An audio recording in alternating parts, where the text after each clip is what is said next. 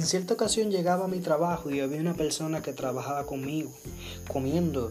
Yo me estoy alistando para entrar pensando que no había nadie observando.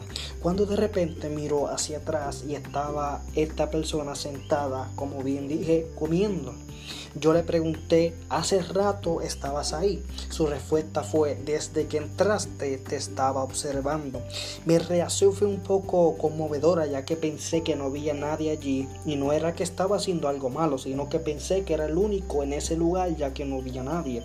La Biblia dice en 2 de Corintios capítulo 3 versos 2 y 3 lo siguiente, nuestras cartas sois vosotros, escritas nuestros corazones, conocidas y leídas por todos los hombres, siendo manifiesto que soy carta de Cristo expedida por nosotros, escrita no con tinta, sino con el Espíritu de Dios vivo, no en tablas de piedra, sino en tablas de carne del corazón.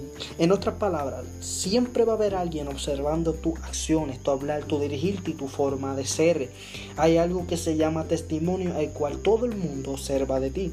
Hay un dicho muy popular en Puerto Rico y sí que aunque no seas de Puerto Rico, lo has escuchado y dice de la siguiente forma, y eso que es cristiano, y eso que es cristiana. Por eso hay que cuidarnos. Hay temas en los cuales no debes involucrarte, no porque no quieras hablar del mismo, sino que no debes hablar por cuidar tu testimonio.